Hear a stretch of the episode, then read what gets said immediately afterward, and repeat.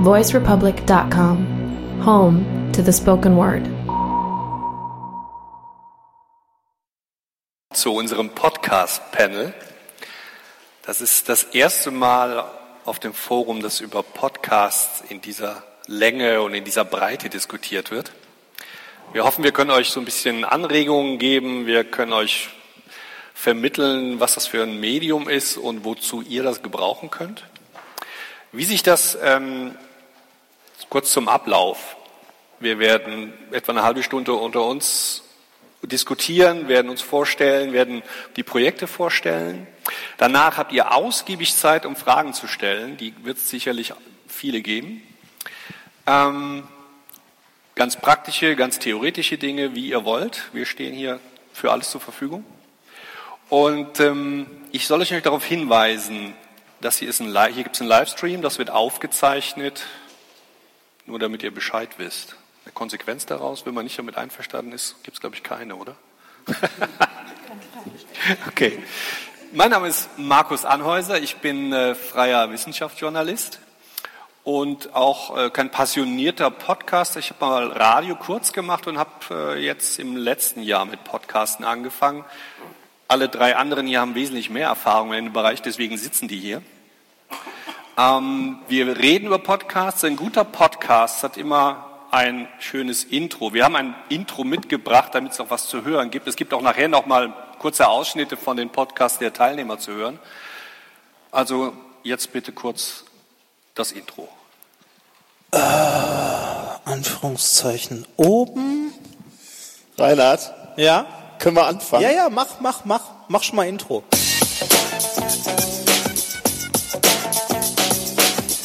If, you, if you base medicine on Willkommen zum Forschungspodcast der Helmholtz-Gemeinschaft. Ich bin Holger Klein. Resonator.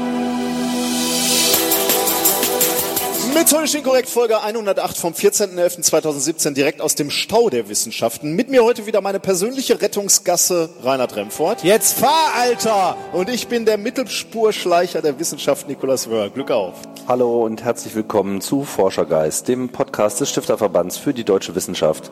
Mein Name ist Tim Prittlaff und ich begrüße alle hier zur mittlerweile 50. Ausgabe in dieser Gesprächsserie. lernen ein bisschen Geschichte, dann werden Sie sehen, Herr Reporter, wie das sich damals entwickelt hat. Wie das sich damals entwickelt hat. Hallo und herzlich willkommen bei Zeitsprung, Geschichten aus der Geschichte. Mein Name ist Richard. Und mein Name ist Daniel. Ja, wir sind zwei Historiker und wir erzählen jede Woche eine Geschichte aus der Geschichte.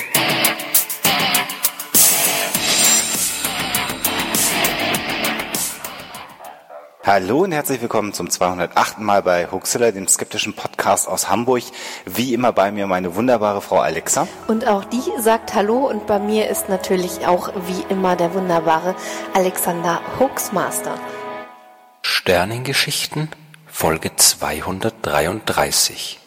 Weißt du, wie viel Sternlein stehen? Weißt du, wie viel Sternlein stehen? Diese Frage aus dem alten Kinderlied. Herzlich willkommen zum Modelleinsatz, der mathematische Podcast aus Karlsruhe mit Gudrun Täter und Sebastian Ritterbusch. Schön, dass wir uns heute hier alle versammelt haben in meinem Büro und ähm, endlich mal darüber reden, wieso, weshalb, warum. Jetzt wisst ihr, um was es geht. Da war alles dabei. Da war ein Institutspodcast dabei, da waren private Podcasts dabei. Und ganz am Schluss habt ihr in der, in der äh, im, im letzten Intro war eine Stimme zu hören, die sitzt hier neben mir, Nele Heise, die ist äh, freie Medienforscherin. Äh, sie ist eine, wenn es um Forschung im Podcast geht, für mich eine der ersten Adressen, die sich auskennt. Deswegen sitzt sie hier und äh, sie ist jemand, ähm, die mehrfach Berater war, unter anderem für die Republika im letzten Jahr, in diesem Jahr, ne? Republika 17. Äh, Sie, hat beim, sie war in der Jury des bayerischen Podcasts, da gab es einen Call für Podcasts, weil auch die öffentlich-rechtlichen inzwischen eigene Podcasts veranstalten. Und ähm, sie ist unter anderem, wie alle, alle drei hier auch, ähm, eine der Podcast-Patinnen. Da kommen wir vielleicht später nochmal drauf zu sprechen. Das sind sozusagen, falls ihr Unterstützung braucht, dann sind das eure Ansprechpartner für sowas. Ähm, die Nela Heise kennt sich aus mit dem Thema Podcast, sowohl was die Forschung als, äh, angeht, als auch überhaupt das Thema, sie hat den Überblick über dieses Thema. Deswegen meine erste Frage, wie, wie ist denn gerade die Lage des Podcasts in dem Land hier? Warum sitzen wir jetzt gerade am zehnten Forum hier und reden über Podcasts? Vielleicht, äh, weil es langsam Zeit wird. Frage. Ähm, nein, ich denke mal, im Moment ist es so ein äh, Thema, was so durch die Medien getrieben wird. Ich denke mal, Podcast. Äh, wer von Ihnen hat schon mal das Wort gehört? Vielleicht mal kurz. Ja, doch, das sind das schon viele. Und wer von Ihnen hört Podcasts? Hm, das ist gar nicht schlecht. ähm, ja, also es gibt Interesse an dem Thema. Es ist gerade in den äh, Medien. Das heißt, ähm, wir haben so eine gewisse Stimmungslage, die das auch zulässt, äh, das stärker auf die Agenda zu hieven, obwohl das Thema Podcasting natürlich schon über zehn Jahre alt ist. Ganz klar, es gibt auch Podcasts in Deutschland, die schon über zehn Jahre laufen. Ähm, aber es ist tatsächlich so, dass wir so ein bisschen es immer noch mit einem Liebhabermedium, würde ich mal sagen, zu tun haben. Also es ist jetzt nicht äh, ein äh, Thema für alle. Es ist immer noch ein bisschen nischig, was die Nutzung angeht. Ähm, vielleicht ändert sich das jetzt in der aktuellen ähm, Aufmerksamkeitswelle, die das Medium erfährt. Das kann schon sein. Aber ansonsten würde ich zum Beispiel sagen, gerade im Bereich Thema Forschung, Wissenschaft ähm, sind Podcasts schon länger eigentlich ein Thema. Ähm, mit unterschiedlich großen Hörerschaften, ähm, aber eben ganz klar auf jeden Fall auch eines, äh, wofür sich das Medium sehr gut anbietet, wie ich finde. Du bist Medienforscherin. Jetzt gibt es Podcasts seit etwa 2004, 2005. Mhm. Ähm, gibt es denn dazu überhaupt schon Forschung? Und ähm, was sagt die uns zum Thema Podcast? Oh, da könnte man jetzt noch eine eigene drei Stunden Folge drüber machen. ähm, ja, es gibt äh, es gibt tatsächlich Forschung, aber der ist vor allem im Bereich Bildung und Erziehung. Also Podcasts sind ja tatsächlich auch vor allen Dingen eine Technologie, um ähm, Medien, äh, Mediafiles sozusagen zu distribuieren. Und da ist der Einsatz in Bildungseinrichtungen zum Beispiel ähm, der wird schon seit Jahren gemacht. Ne? Wenn wir über das Thema Öffentlichkeit und Kommunikation reden, das ist das wieder ein bisschen anders. Ähm, und da gibt es auch nicht so wahnsinnig viel Forschung dazu tatsächlich. Ähm, mit dem, mit der verstärkten Aufmerksamkeit sehen wir jetzt aber auch, dass viele Marktforschungsinstitute aktuelle Zahlen liefern. Wie wird das Medium genutzt? Auf welchen Geräten und so weiter? Aber alles, was im Bereich der zum Beispiel Kultur des Hörens von Podcasts liegt, da haben wir noch ein bisschen wenig, obwohl die äh, Szene oder die verschiedenen Communities im Bereich Podcasting in Deutschland sehr breit aufgestellt sind. Und wie wir ja auch an zwei Vertreterinnen hier äh, sehen, äh, ähm, eben auch ähm, eine ganz spannende und diverse ähm, Landschaft sich entwickelt hat in den vergangenen zehn Jahren. Aber wir könnten tatsächlich noch ein bisschen mehr darüber wissen. Das heißt, wir haben kaum gesichertes Wissen über Podcast. Trotzdem gibt es ja eine Menge Leute, die durch die Lande ziehen und erzählen, Podcast ist jetzt das neue große Ding. Wir, wir sehen Podcast plötzlich auch in großen Medien. Ähm, ist das jetzt nur eine Mode, die nächstes Jahr wieder vorbei ist? Lässt sich schwer sagen. Ähm, ein bisschen was wird ja immer hängen bleiben. Es ist gut, dass die äh, Aufmerksamkeit für das Thema da ist, glaube ich schon. Ähm, das hat das Medium auch verdient, weil das durch sehr viele sehr engagierte, du hattest es angedeutet, äh, private äh, Podcasterinnen und Podcaster vorangetrieben wird, aber auch Institutionen, die dort ähm, Pionierarbeit geleistet haben. Helmholtz-Gemeinschaft haben wir ja eben schon gehört. Also es gibt äh, sozusagen Akteure, die schon seit vielen, vielen Jahren an dem Thema dran sind. Der Modellansatz, über den wir gerade gehört haben, eben von zwei äh, Wissenschaftler, äh, Gudrun Heter und äh, Sebastian Ritterbusch, ähm, eben gemeinsam gemacht werden und so ein bisschen nebenläufig zu wissenschaftlichen Institutionen. Wenn das jetzt tatsächlich ein Thema wird, was ähm, auch in der Breite stärker aufgegriffen wird, äh, glaube ich, ist es gut. Ähm, tatsächlich sind aber vielleicht manche, die sich jetzt hohe Hoffnungen machen, ähm, mal eben schnell einen Podcast rauszuhauen, könnten möglicherweise eben aber davon enttäuscht sein, weil man stößt im Moment auch auf ein wachsende Markt. Ne? Also es gibt im Moment viele Akteure, die neu da hinkommen und jetzt eben mit großer Markenkraft, äh, denken wir an Spiegel beispielsweise, die jetzt Podcasts produzieren oder Zeit Online und so weiter. Also die haben schon einfach eine ganz andere Power und Aufmerksamkeit, die sie mitbringen. Und da müssen äh, Wissenschaftsinstitutionen erstmal hinkommen und eben auch ein eigenes äh, Format für sich finden. Und deswegen bin ich da immer ein bisschen vorsichtig bei Themen, die, sagen wir mal, ähm, aus welchen Gründen oder Motivationen heraus äh, so künstlich äh, hochge, ähm, hochgehypt werden. So, da bin ich ein bisschen skeptisch, weil solche, so eine Situation hatten wir vor ungefähr zehn Jahren auch schon mal. Ne, da war dann Podcast plötzlich Wort des Jahres im Oxford Dictionary und ähm, ich glaube, es war aber einfach die Hörerschaft zum Beispiel noch gar nicht so weit. Und da haben wir heute eine etwas andere Situation. Ich denke mal, die Menschen sind stärker gewöhnt, Medien on demand zu konsumieren. Wir haben alle ein Smartphone dabei. So grundsätzlich sind die ähm, Bedingungen, dass ähm, mehr Menschen dieses Medium sich aneignen, heutzutage einfach viel besser. Ähm, aber wie gesagt, äh, man trifft eben auch schon auf eine ganz große äh, Palette an Podcasts, äh, die sich Hörerschaften, wo sich Hörerschaften etabliert haben. Und da muss man vielleicht überlegen, wie komme ich da am besten rein? Wie finde ich vielleicht auch meine eigene Stimme als Institution? Und das ist, äh, glaube ich, eine Herausforderung aktuell. Entscheider wollen dann gerne schon mal Zahlen sehen oder so, damit sie irgendwas vorlegen können. Ähm, kennst du irgendwelche verlässlichen Zahlen ähm, oder?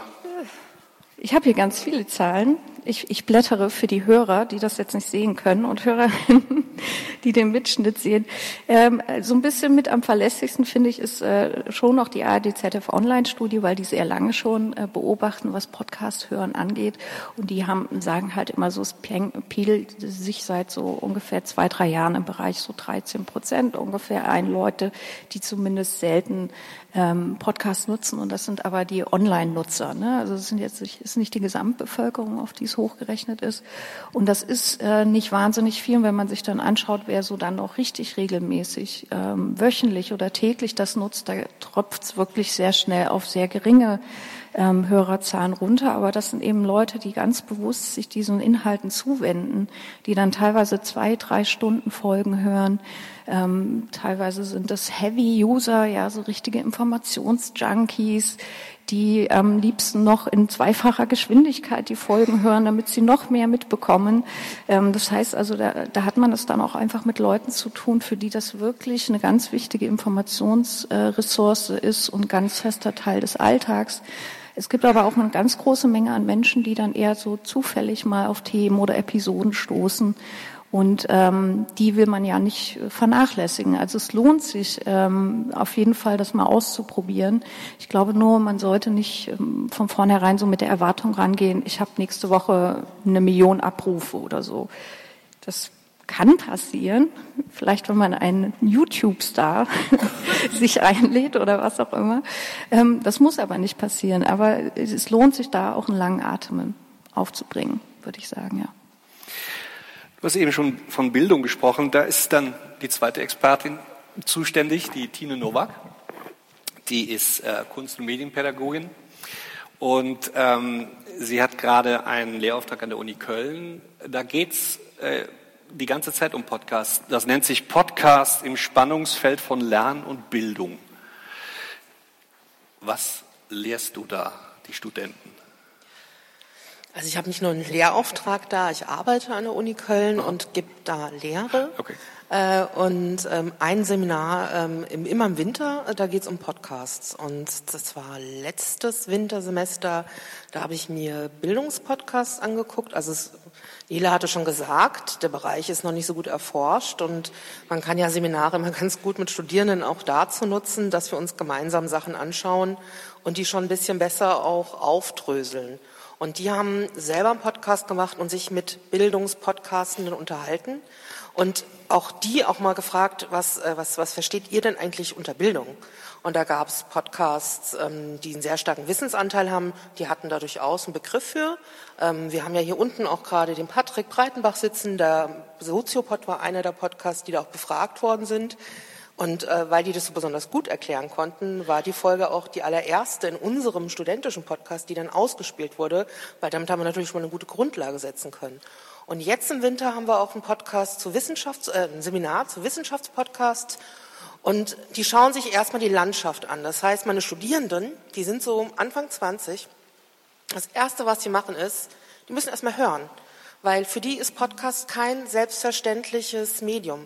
Die gucken sehr viel YouTube aber die hören ganz wenig Podcasts und wenn die einen Podcast kennen, dann ist es so fest und flauschig, sanft und sorgfältig. Oder sie kennen so vielleicht den einen oder anderen amerikanischen Podcast. Ähm, du selber hast einen Podcast, der nennt sich Kulturkapital. Um da auch mal einen kurzen Eindruck zu bekommen, haben wir da ein kurzes Stück. Und mittendrin sitzen wir hier im Podcasten. das ist ein schöner Ort. Ja, warum hast du dir den Frankfurter Garten ausgesucht? Also der Frankfurter Garten ist ein Urban Gardening Projekt, was am Ostbahnhof lokalisiert ist. Wir sind jetzt seit hm, einer Stunde ungefähr hier und wir haben schon ganz viele unterschiedliche Menschen gesehen. Hinter uns war vorhin ein Fotoshooting, jetzt werden gerade die Pflanzen gegossen. Weiter hinten ist so ein Gastronomiebereich, dann wurde da gerade eine Tischtennisplatte ausgepackt und das finde ich super spannend, weil wir hier einen Raum haben, der einfach inmitten von Straßen so ganz viel Raum bietet für ganz viele Ideen und eigentlich erstmal sagt, kommt zusammen und entwickelt was und dieses kreative Potenzial. Was mir an der Szene sehr, sehr schön, sehr gut gefällt, ist, meine Kinder fangen gerade mit YouTube an und hören YouTube oder gucken YouTube rauf und runter und da sind Leute, die plärren den ganzen Tag nur rum. Was mir hier sehr gut gefällt und was finde ich sehr typisch für Podcasts ist eine sehr entspannte, ruhige, persönliche ähm, Atmosphäre. Ist das eigentlich Absicht oder ergibt sich das jedes Mal so? Also ich glaube, das ist äh, schon momentan eher typisch für so Wissenschaftspodcasts, wie sie derzeit in Deutschland existieren oder auch für Bildungspodcasts, auch für viele Podcasts in Deutschland. In deutschen Podcasts wird sehr viel gesprochen, also es gibt das Gespräch.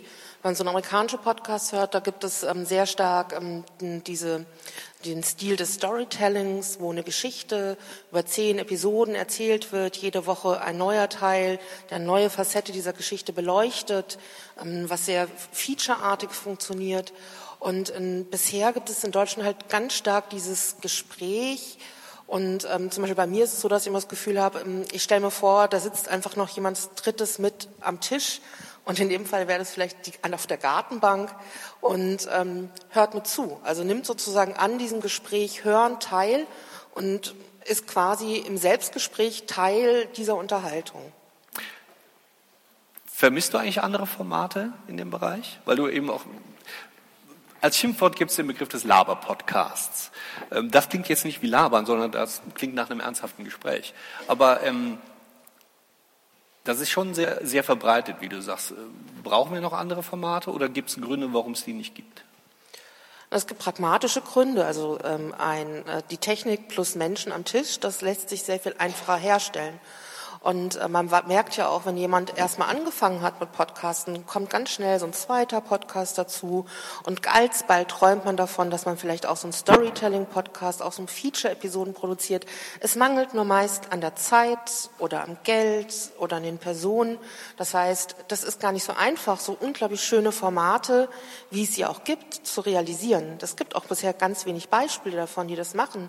Und ähm, da werden wir aber schon wahrscheinlich sehen, wie sich das auch noch ausdifferenzieren wird. Also momentan ist überhaupt die Situation, dass ich plötzlich in meinem persönlichen Facebook-Account Leute äh, äh, schreiben sehe, dass sie sich gerade beim Rundfunk einen Podcast angehört haben. Das haben die früher nie geschrieben. Die haben gesagt, die waren beim HR und haben irgendeine Sendung gehört, online. Also Leute verwenden das plötzlich. Das ist schon ein riesen, riesen Unterschied so. Und das sind, das sind Leute, die sonst nie, also die wussten nicht, was das ist. Woran würdest du denn eigentlich den Unterschied zwischen Radio und Podcast machen? Für viele ist das alles irgendwie, denken die, ah, jetzt machen die Leute auch Radio. Ähm, was, was sind für dich die wesentlichen Unterschiede da? Naja, ich meine, was ist gemein ist, ist beides natürlich Audio. Aber ähm, Podcast, also was, was ich unter Podcasting, was für mich typisch ist fürs Podcasten, ist, dass ich das zeitsouverän hören kann, ähm, dass die ähm, Episoden abonnierbar irgendwo im Internet verfügbar sind. Das sind so die Kriterien, die für mich selber Podcasten ausmachen. Also ähm, ich kann es irgendwo runterladen und es ist nicht irgendwie geschlossen auf irgendeiner Plattform verborgen, so dass ich es quasi nur abhören kann, wenn ich dort bin. Sondern offen verfügbare, abonnierbare ähm, Audioinhalte. die oft ja. auch was Serielles haben. Ja. Also wo es die in Folge kommen, nicht nur einmal. Du hattest mir im Vorgespräch erzählt, du hast ähm, einen Multimedia-Guide für ein Museum gemacht, für ein äh, Frankfurter Historische Museum, mhm. und sagtest, du konntest da sehr viel ähm, Erfahrung aus dem Podcast mit einbringen. Kannst du das ein bisschen erläutern, was da, weil das ja, also für mich klang es nachher äh, klang es so, als würde dieser Multimedia-Guide tatsächlich auch anders klingen als andere Podcasts, äh, als andere Multimedia-Guides. Ja, ähm, also ich glaube ja, ähm, es liegt, also ich habe, ich arbeite ganz lange schon an den Unis und ich habe diesen äh, diese Episode gemacht, die wir eben gerade gehört haben. Das war mit Franziska Mucher, die ist vom Historischen Museum. Und daraufhin hat sich dann erstmal so eine Workshop-Einladung ähm, ergeben, wo ich mit Smartphone Audioaufnahmen gemacht hatte. Und danach gab es die Möglichkeit, auf eine Schwangerschaftsvertretung, auf eine halbe Stelle zu gehen, wo ich gedacht habe, ach super Praxis, das ist auch mal wieder schön. Und ich, dass der Job war, dort diesen Multimedia Guide zu konzipieren. Und ich denke, dass ich gefragt wurde, weil ich diesen Audiohintergrund habe plus Bildung. Und ich habe auch noch so ganz alt verschütteten Museumshintergrund. Das passt dort, glaube ich, ganz gut. Und ähm, mein eigenes Hören ist durch Podcast hören hat sich verändert. Also früher habe ich ganz viel Radio und Rundfunk gehört. Ich habe irgendwie äh, mit 15 schon so Buchhaltung, Fakturierungs als Nebenjob gemacht. Das ist ein langweiliger Job. Da lief irgendwie immer so ein Infocenter hinten lang. Und das ist meine Radiosozialisation. Das war für mich Audio. Und durch dieses lange Hören aber vom Podcast bedeutet was, ich habe eine andere, also zum Beispiel, ich finde es nicht mehr tragisch, wenn das nicht sich wie Radio anhört, wenn anders gesprochen wird, wenn es Denkpausen gibt, wenn man äh und ö ist. Das stört mich nicht, weil ich will ja sozusagen am Gespräch zu hören. Ich will den Leuten auch beim Denken Denken zuhören. Und ich schätze mittlerweile dieses authentische Sprechen, was mir so viel Zeit lässt, diesen Gedanken auch selber beim Hören zu folgen. Und das macht also was. Also das heißt, wenn ich Audio höre, habe ich mittlerweile andere Bedürfnisse, Audios zu hören. Und ich will echte Stimmen hören. Ich will nicht dass mir ein Moderator erzählt, wie die Welt ist, sondern ich will wissen, wie sehen, ich will die Perspektiven der Menschen kennenlernen, von den Menschen. Und das macht einen Einfluss, äh, hat einen Einfluss auf, mein, auf die Art und Weise, wie ich den Multimedia Guide konzipiert habe. Ähm, es ist eine Highlight-Tour, das gibt es, glaube ich, in vielen Museen. Aber in dieser Highlight-Touren erzählen die Mitarbeiter selber, ähm, also das Museum wurde fünf Jahre lang, äh, war es geschlossen, das ist jetzt neu eröffnet und die stellen sich mit Namen vor und sie sagen, was sie genau an diesem Bereich in der Ausstellung auch gemacht haben und dann erzählen die die Geschichte zu einem Objekt. Und allein schon die Art und Weise, wie er erzählt, also man, es ist, also normalerweise Audioguide bedeutet, Du hast einen Referenten, der hat ein Objekt, dann schreibt er einen Text, dann geht es in eine Agentur, die Agentur schreibt es schön fürs Hören, dann wird es aufgenommen von einem Sprecher und dann haben wir den Audioguide. Und diesmal war das so, ähm, wir haben für jedes Objekt die Person ausgesucht, dann habe ich ein halbstündiges Gespräch mit dieser Person geführt und zwar in so einer Gesprächshaltung und aus diesen 30 Minuten Audio sind zweieinhalb Minuten Audioguide geworden. Das ist alles rausgeschnitten worden. Und zum Schluss blieb eine zweieinhalbminütige Geschichte übrig. Aber in der Redehaltung wie ein Gespräch, was 30 Minuten ist. Das heißt, wir haben ganz anderen Erzählton und der klingt eigentlich so, wie ich Podcasten erlebe. Das ist was anderes. Und das ist nicht nur, das gibt es auch in den USA. Also es gibt zum Beispiel einen USA Museumspodcast, das SF MoMA, die machen seit 2005 einen Podcast. Dann gab es 2014 Serial, der Podcast-Erfolg und die haben dann selber gemerkt, irgendwie, wir können nicht weiter podcasten wie vorher. Die hatten vorher immer so kleine, kleine kurze Sendungen zu irgendeinem Künstler und haben gesagt, okay, wir müssen anders erzählen. Und dann haben sie gesagt, wie, was machen wir? Die haben so einen Call for Podcast gemacht und haben, da konnten sich Künstler drauf bewerben für eine ganze Season. Und die musste aber so ein Konzept haben. Das ist jetzt schon die dritte Season. Beim ersten Mal hatten sie einen ähm, Künstler gemacht und die, äh, die ganze Season heißt Otherworld. Das heißt, es geht um Spiritualität, um Kunst. Und das, die haben das umgedreht, weil sie gemerkt haben, die Leute wollen auch andere Dinge hören als vor zehn Jahren. Und ähm, was heißt das für eine Institution oder für ein ähm, Department, wenn die einen Podcast planen, ähm, diese ganzen redaktionellen Bearbeitungen, auch dieses Umschreiben und ähm, das fällt ja dann vielleicht auch mehr oder weniger weg, ähm, was auch wiederum bedeutet, dass man weniger Kontrolle hat. Ähm, auf was lässt man sich da ein als Institution? Ich glaube, also ich bin keine, ich bin keine, ich bin keine ich arbeite nicht in der ähm, Kommunikationsabteilung, da hätten wir hier jemanden. Das die, äh, ich Melanie ganz, kann es besser wollte erzählen. ganz geschickt auf Melanie ah, genau. überleiten. Aber damit kann ich ja vielleicht gleich schließen. ähm, ich war letzte Woche auf einer Tagung zu Museen und die haben mich auch gefragt, ich soll mal so Podcasting erzählen. Da kam genau die gleiche Frage, was sollen die denn jetzt machen? Die hätten jetzt, die wollen einen Podcast starten und die würden jetzt gerne einen Hörfunkjournalisten einladen, der für die, sind, für die den Podcast macht. Da habe ich gesagt, das ist eine interessante Idee, kann man gleich machen.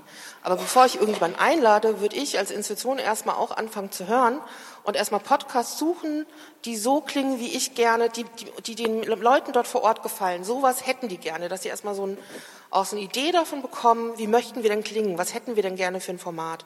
Und wenn Sie dann Journalisten einladen müssen, dann sollen Sie doch vielleicht einen Journalisten einladen, der sowohl vielleicht für Hörfunk arbeitet, aber auch einen privaten Podcast hat oder ein anderes Podcast-Projekt, sodass er nicht nur Rundfunk kennt, sondern auch wie diese Podcast-Szene funktioniert und es auch versteht, wie das, in was für hm, eine soziale Praxis das auch eingebettet ist. Also da auch einfach sensibel zu sein. Und alles Weitere kann wahrscheinlich Melanie viel besser erzählen. Damit kommen wir zur, zu, unserem dritten, zu unserer dritten Expertin, Melanie Bartos von der äh, Uni Innsbruck.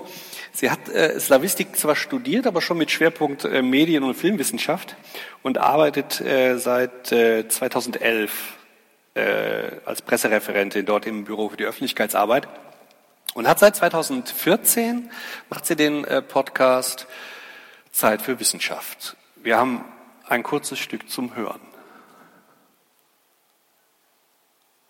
Ein spannendes Thema aus den Geisteswissenschaften gibt es in einer neuen Ausgabe von Zeit für Wissenschaft, dem Podcast der Uni Innsbruck. Ich bin Melanie Bartos und ich freue mich heute mit Dr. Günther Mühlberger sprechen zu können. Herr Mühlberger, willkommen bei Zeit für Wissenschaft. Ja, danke für die Einladung, die ich natürlich gerne angenommen habe, obwohl ich zugeben muss, dass ich äh, natürlich aufgeregt bin.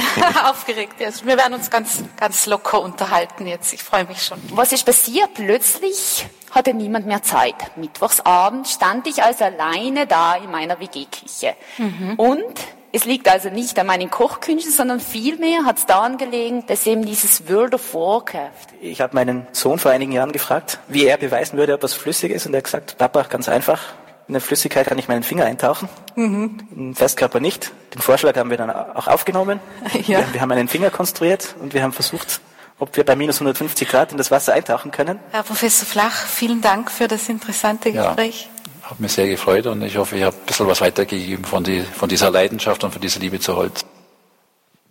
Ja, das klingt alles sehr entspannt und sehr locker. Ist das eigentlich immer so? Ja, ich versuche es zumindest.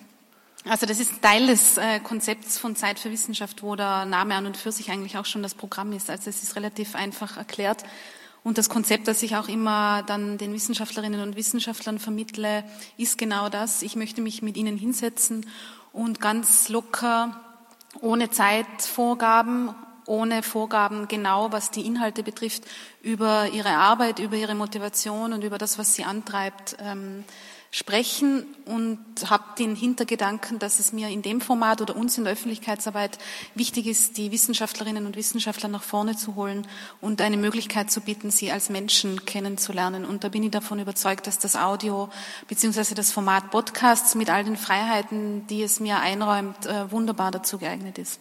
Gab es eigentlich auch Überlegungen, das vielleicht auch als Video zu machen? Wir haben eine Videoschiene. Also das möchte ich an der Stelle betonen, weil das jetzt an äh, verschiedenen Ecken schon angesprochen wurde.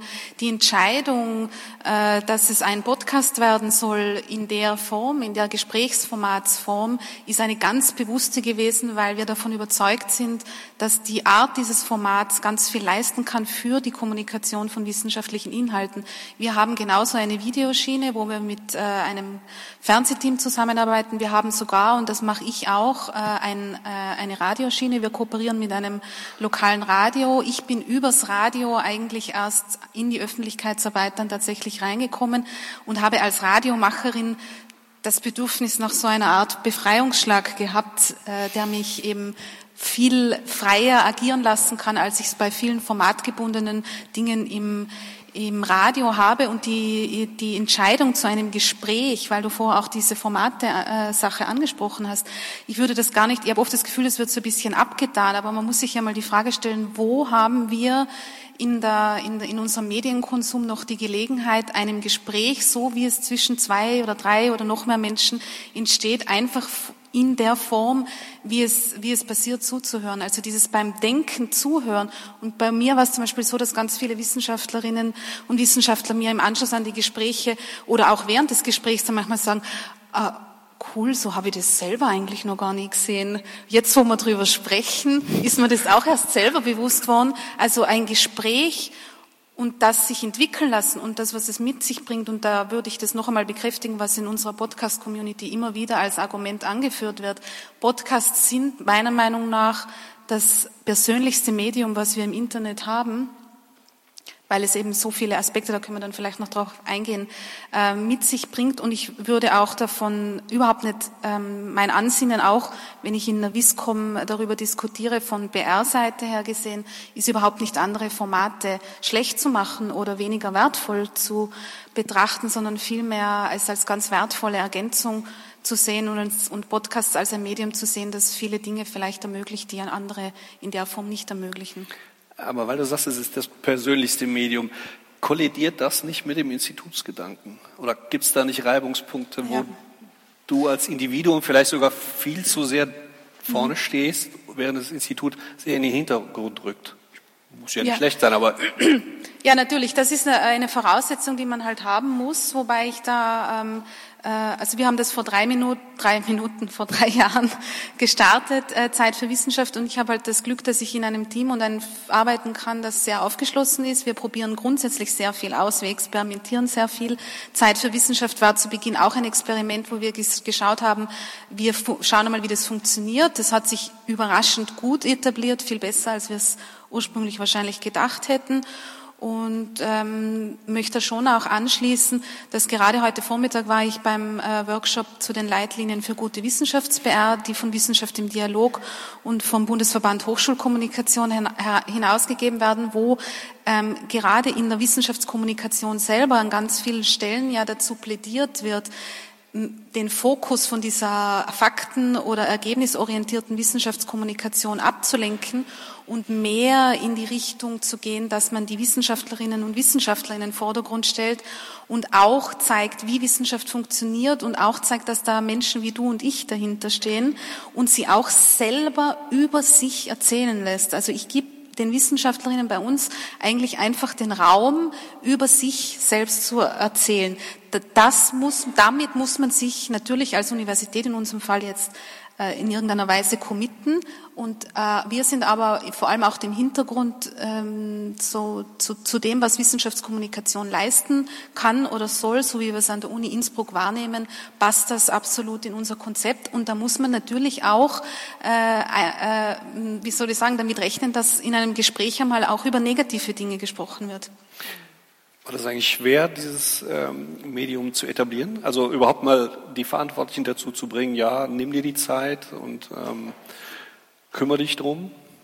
In, in uns, in, natürlich muss man da äh, gewisse Gespräche und Vorschläge machen, aber ich habe eben, wie schon, wie schon erwähnt, ich hatte keine großen Probleme, das zu etablieren, muss aber sagen, dass wir schon auch einen Audiofokus grundsätzlich hatten. Also Audio und Wissenschaft war an der Uni Innsbruck schon lange ein, ein Thema, wo man sich zumindest einmal einig war, dass das ein guter Weg ist, um auch über Wissenschaft in welcher Form auch immer zu sprechen. Und der Podcast war dann sozusagen ein weiterer Schritt. Also hatte ich da ähm, nicht wirklich Probleme damit. Ja, damit wissen Sie jetzt, wer hier oben sitzt.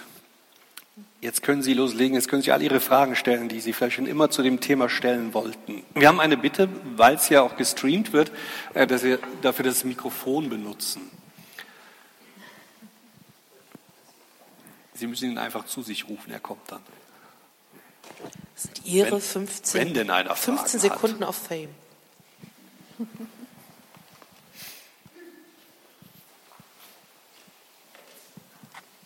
Also als erstes muss ich sagen, ich bin eine Podcast-Neuling-Person. Ich höre nicht regelmäßig Podcasts, außer dass ich mal äh, von Radiostationen etwas abrufe. Frage für mich als Institution. Hm, muss ich wirklich immer regelmäßig Episoden produzieren oder kann es sein, immer mal, wenn was ganz besonders Spannendes oder sonst was passiert ist bei uns am Institut, produziert man dann sowas, kündigt äh, man das dann auf den Social Media an? Ist das dann immer noch ein Podcast? Wen erreiche ich damit? Nur die spezielle Podcast-Community oder auch einfach eine breitere Öffentlichkeit? Das wäre jetzt auch so mein primäres Interesse eigentlich. Wen erreiche ich damit? Nele, weißt du da? Ja, man weiß es nicht. also so im Schnitt äh, eher Männer, wenn man jetzt so auf die Breite nimmt. Nee, aber das ist sehr formatabhängig tatsächlich. Also ich selber, ich habe am Hans-Bredow-Institut, wo ich lange Zeit gearbeitet habe, 2014 ähm, ist der auf, äh, ist der online gegangen, eben auch ein äh, Podcast mitkonzipiert für ein Institut, was sich auch auf Themen, Projekte und Personen an diesem Institut fokussiert. Ähm, und wir haben bewusst gesagt, wir können, wir wählen nicht Format X und das wird immer so bleiben. Eben auch, weil wir nicht klar wissen konnten, wen wollen wir damit erreichen, also wen wollen wir damit erreichen. Klar, ähm, sicher Leute, die sich für den Bereich Medienforschung interessieren, dass wir, wenn wir äh, zum Thema Fake News einen Podcast machen, weil da gerade eine Forschung läuft oder Algorithmen, dass so etwas dann mal durch die Decke gehen kann. Ähm, das ist klar, ne? das kann man äh, vielleicht auch äh, durch entsprechende Optimierung der Texte, die man dazu nutzt oder wie auch immer. Podcast ist ja nicht nur Audio, sondern da ist ja auch eine Webseite zum Beispiel mit dabei. Äh, kann man das noch optimieren? Aber äh, grundsätzlich, ähm, man kann Querhörer erreichen. Man kann Leute erreichen, die sich sowieso für das Thema Wissenschaft interessieren und Podcasts mögen. Ähm, man kann aber das auch zum Beispiel, haben wir das beim Bredocast, so heißt der Podcast am Bredow-Institut, ähm, eben auch in die Newsletter mit einbauen und erreicht damit eben auch Leute. Und äh, für das Hans-Bredow-Institut ist dieser Podcast auch einfach letzten Endes fast wie ein Archiv mittlerweile geworden. Und da gibt es Folgen, die am Anfang vielleicht nicht so viele Abrufe hatten und die mittlerweile aber eine hohe ähm, Anzahl auch an Abrufen haben. Also das ist auch etwas, was über die Jahre wächst. Ähm, ich denke, das Thema regelmäßig etwas tun ist schon ein wichtiges, weil ähm, so jetzt aus Sicht der Hörerin, weil ich ja selber keinen Podcast aktuell produziere, aber sehr viel höre, ähm, ich sage dann auch irgendwann, ich, äh, ja, vielen Dank, das Format, äh, da kommt nichts mehr seit einem halben Jahr. Das fliegt dann auch mal aus meinem Podcatcher wieder raus. Andererseits kommen die Leute auch teilweise über irgendwelche Suchmaschinen, äh, geben dann Thema X ein und dann taucht vielleicht dieser, ähm, dieser Audiopodcast dort an einer hohen Stelle mit auf. Also das so kalkulierbar und planbar ist das leider nicht immer.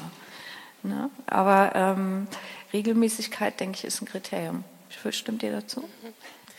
Ähm, ich glaube, es kommt auch ein bisschen darauf an, dass man sich überlegen sollte, welche Funktion hat dieser Podcast bei uns in der Institution? Geht es denn um externe Kommunikation? Es könnte ja auch um interne Kommunikation gehen, also sozusagen die Mitarbeiter der Institution abzuholen und auf ein bestimmtes Thema mitzunehmen. Ähm, soll damit tatsächlich Reichweite geschaffen werden oder sollen damit so eine Art Form der Weiterbildung geschaffen werden? Also was, was soll dieser Podcast für einen selber denn sein? Wenn es um Reichweite geht, dann ist, glaube ich, Bindung was ganz Wichtiges und das kann man über Personen, über eine Regelmäßigkeit erzeugen, über eine interessante Art, eine Geschichte zu erzählen.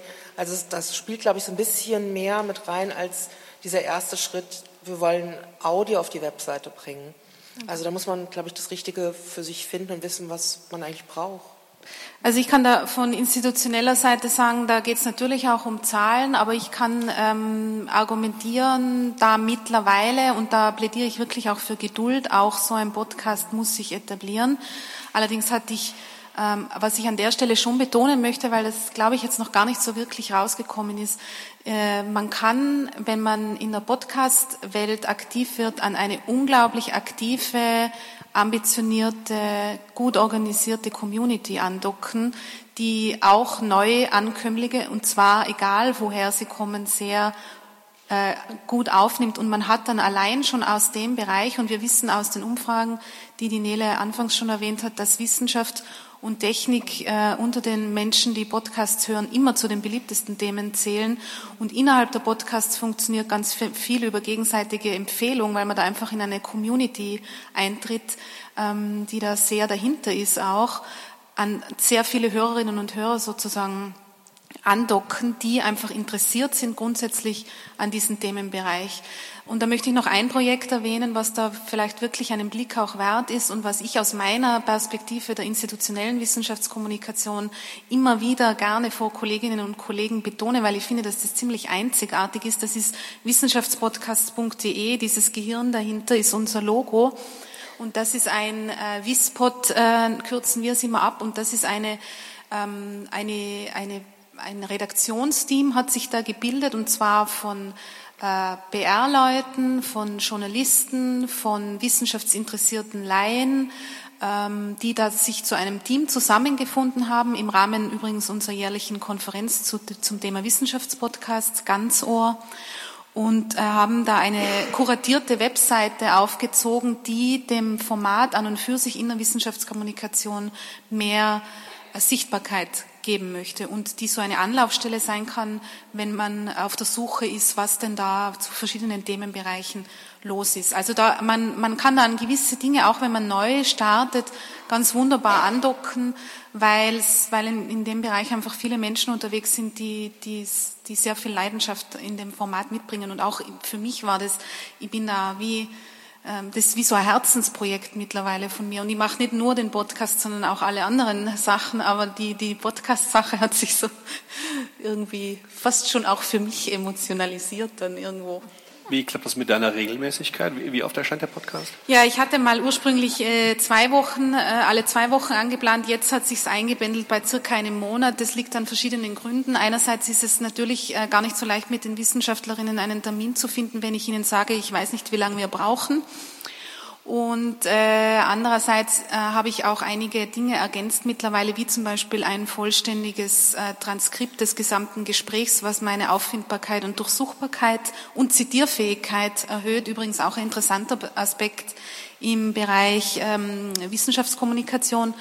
Das macht natürlich Arbeit und deswegen habe ich mich so auf einmal pro Monat eingebändelt. Aber das ähm, ist geht. okay. Das geht. Muss Ja. man seinen Rhythmus finden einfach. Ja, genau. Es gibt weitere Fragen.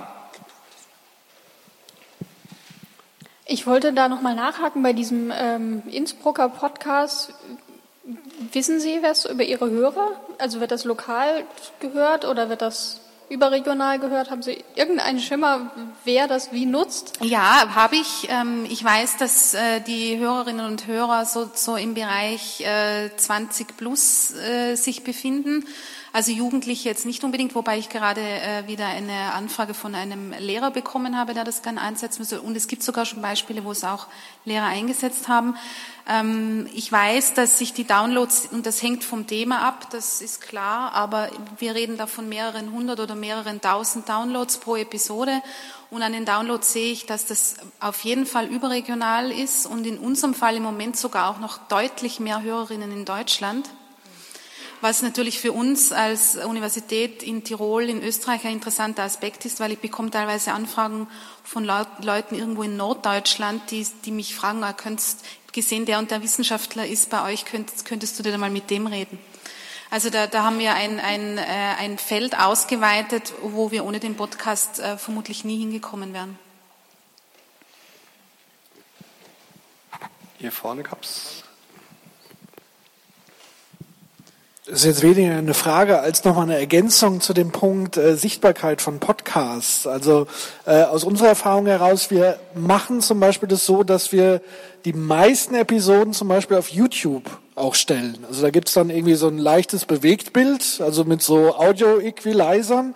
Und da ist tatsächlich die Erfahrung, da schöpfen wir ganz neue Zielgruppen ab. Also da, die Leute, also YouTube muss man sich ja als zweitgrößte Suchmaschine der Welt vorstellen. Das heißt, es ist sehr themenfokussiert. Die Leute suchen nach Themen. Und wenn Wissenschaft diese Themen dann setzt, dann werden diese Podcasts gefunden. Und dann kann man ja wiederum in den Videos auf den eigentlichen Podcast zurückführen. Also das heißt auch mal solche Wege ausprobieren. Das gleiche funktioniert übrigens auch bei Facebook, das als Video sozusagen einzuspielen. Auch damit kann man experimentieren und, und tolle Erfahrungen machen. Also auch prinzipiell die Sichtbarkeit von, von Podcast-Formaten über Podcast-Plattformen hinaus einfach zu erhöhen. Ich weiß ja, ob ihr ja, da auch also Erfahrungen ich, gemacht Da würde ich absolut zustimmen. Da schöpfe ich gerne wirklich aus dem Vollen. Also ich habe da eine, eine, eine, eine Podcast-Episode, eine neue, und dann beginnt sozusagen die ganze Maschinerie. Da mache ich ein, äh, meistens ein so, so eine Art Appetizer-Video, wo ich äh, eine prägnante Stelle aus dem Podcast herausnehme, die möglichst kurz ist, um sozusagen einen Eindruck zu geben, wie das Gespräch verlaufen ist, wie die Person klingt und dann natürlich im Optimalfall in das ganze Gespräch einzuziehen, hineinzuziehen. Und dann machen wir auch sogenannte Multimedia-Presseaussendungen, wo wir ähm, uns einen Verteiler erstellt haben von Journalistinnen und Journalisten. Übrigens auch ein ganz interessanter Aspekt, ähm, der, die da interessiert sind oder von denen wir glauben, dass sie interessiert sind. Und es ist mittlerweile so, dass wir wissen, dass einige Journalistinnen und Journalisten zuhören und das relativiert dann vielleicht an manchen Stellen schon auch die, die Downloadzahlen als einziger als einzige Währung in dem Fall, weil wenn diese ein Zuhörer oder eine Zuhörerin ein Journalist oder eine Journalistin ist, die daraufhin den Wissenschaftler oder die Wissenschaftlerin kontaktiert und weitere Geschichten damit macht, also bei uns in dem ganz äh, beliebt natürlich Radiojournalistinnen, weil die schon einmal hören, wie die Menschen denn klingen und bringt das überhaupt was. Oder auch äh, gerade kürzlich passiert Journalistinnen, die zum Beispiel zu, einem, zu einer konkreten Publikation was machen wollen und dann den Podcast zur, Vorbere zur Vorbereitung anhören.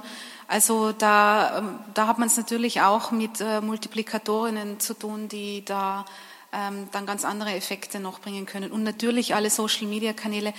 In, der Podcast-Landschaft kann ich auf jeden Fall äh, Twitter auch sehr empfehlen.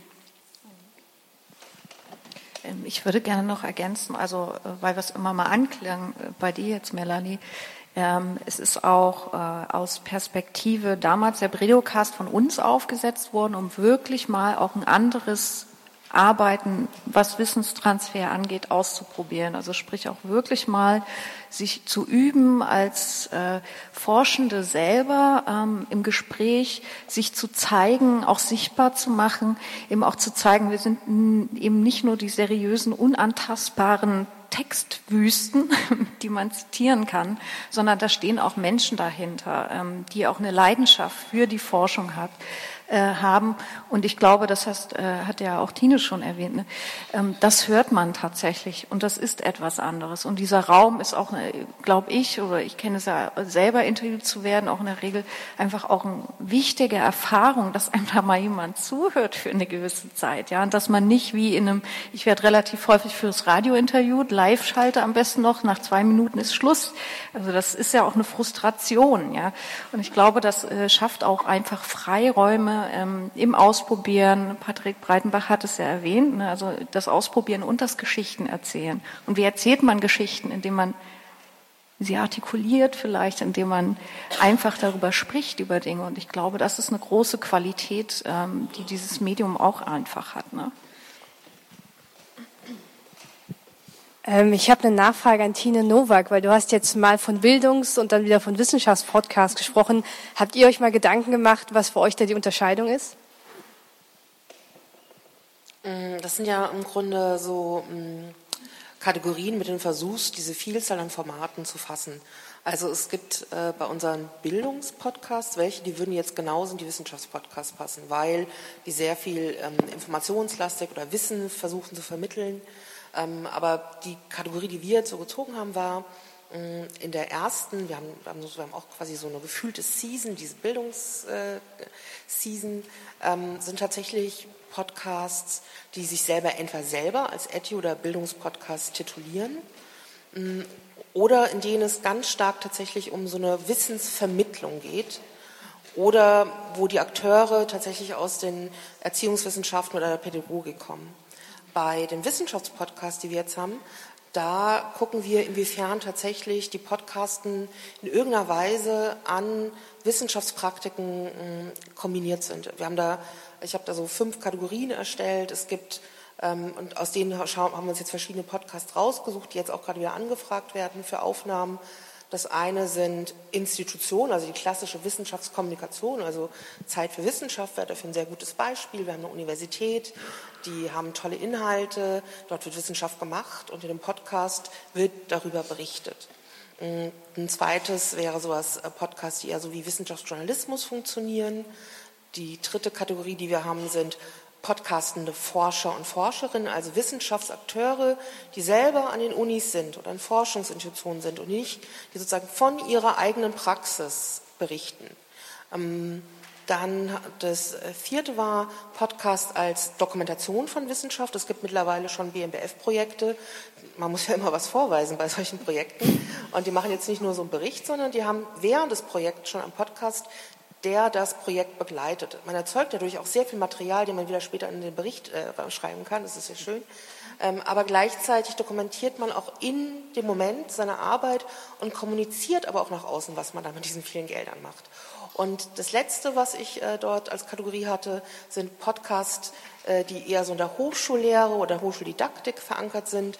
Also es gibt zum Beispiel einen Podcast in der Uni Gießen, da, da produzieren Studierende äh, Podcast-Episoden zu binomischen Formeln.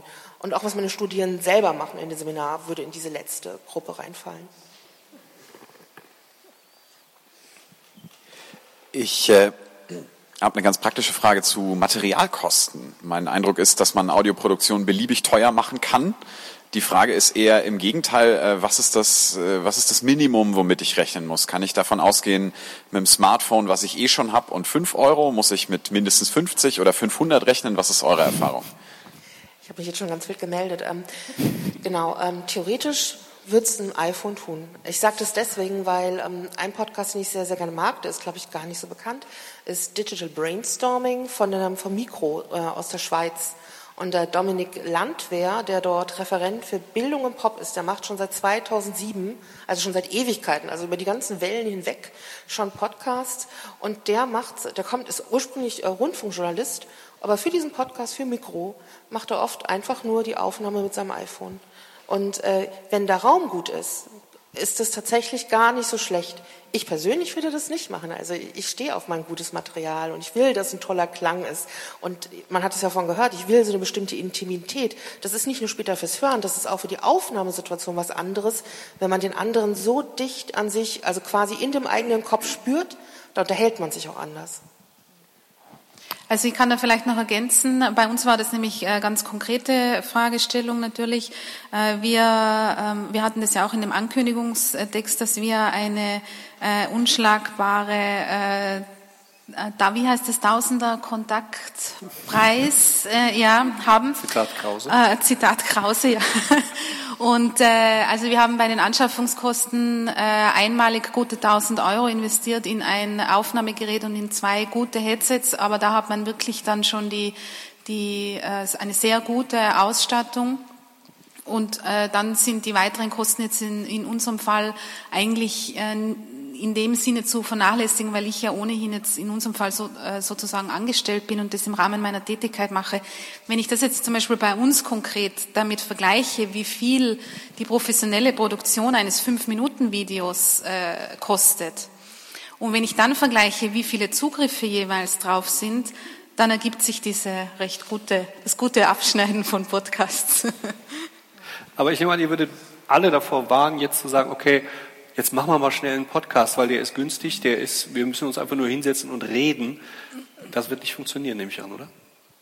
Naja, ich glaube, es kommt äh, wie, wie auch immer drauf an. Ne? Es gibt ja tatsächlich auch diese Formate, wo das Kollegengespräch oder das freie Sprechen auch im Fokus steht. Ne? Äh, das ist auch möglich. Ähm, es ist vielleicht dann was anderes, als wenn man irgendwie das unter einer professionellen Wissenschaftskommunikation, die an einer Institution äh, angedockt ist, beispielsweise machen würde. Ich, äh, ja, also ich würde auch sagen, da äh, gibt es, gibt es auch große Unterschiede bei dem, was wir am Ende sehen. Ich, was ich, denke ich mal, oft unterschätzt wird, ist so ein bisschen tatsächlich der Aufwand, den du, Melanie, erzählt hast. Also das Audio in die Welt bringen und äh, zirkulieren zu lassen.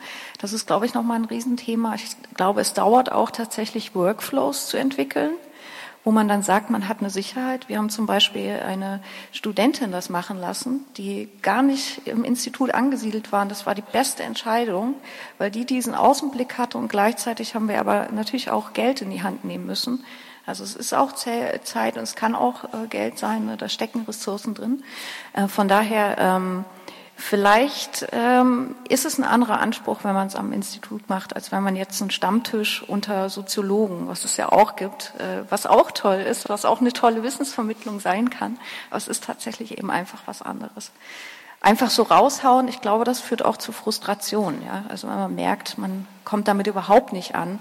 Und man muss sich vorstellen, Leute hören zum Beispiel Podcasts heute auch viel unterwegs. Und dann möchte man vielleicht eben nicht die ganze Zeit äh, wie so in Dosentelefon äh, sich das anhören. Also ich denke mal, jeder, der ähm, sich für das Thema Podcast interessiert, sollte einfach mal verschiedene Podcasts anhören und dann weiß man vielleicht auch eine gute Audioqualität zu schätzen und die ist heute auch mit relativ wenig Budget ja auch leistbar letzten Endes. Ne?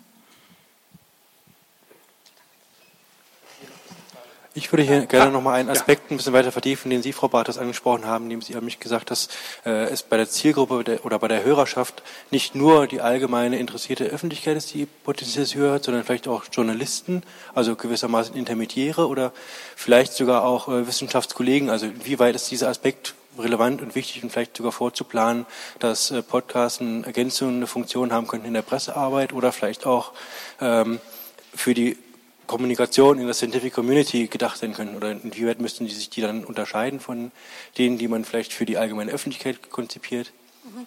Äh, das ist eine gute Frage und das ist zum Beispiel auch etwas, was sich für mich erst so im Laufe der Entwicklung des Formats dann in der ganzen Breite gezeigt hat, dass diese, dieser Ansatz, das als persönliches Gespräch aufzuziehen, wo es um, um, um eine Situation zwischen zwei Menschen gibt, wo der eine was zu erzählen hat und die andere neugierig ist und nachfragt, ähm, sich auf fast alle diese Bereiche anwenden lässt weil äh, viele Wissenschaftlerinnen, äh, die streuen das natürlich dann auch in ihrem Umfeld und dann hören die Kolleginnen und Kollegen das an.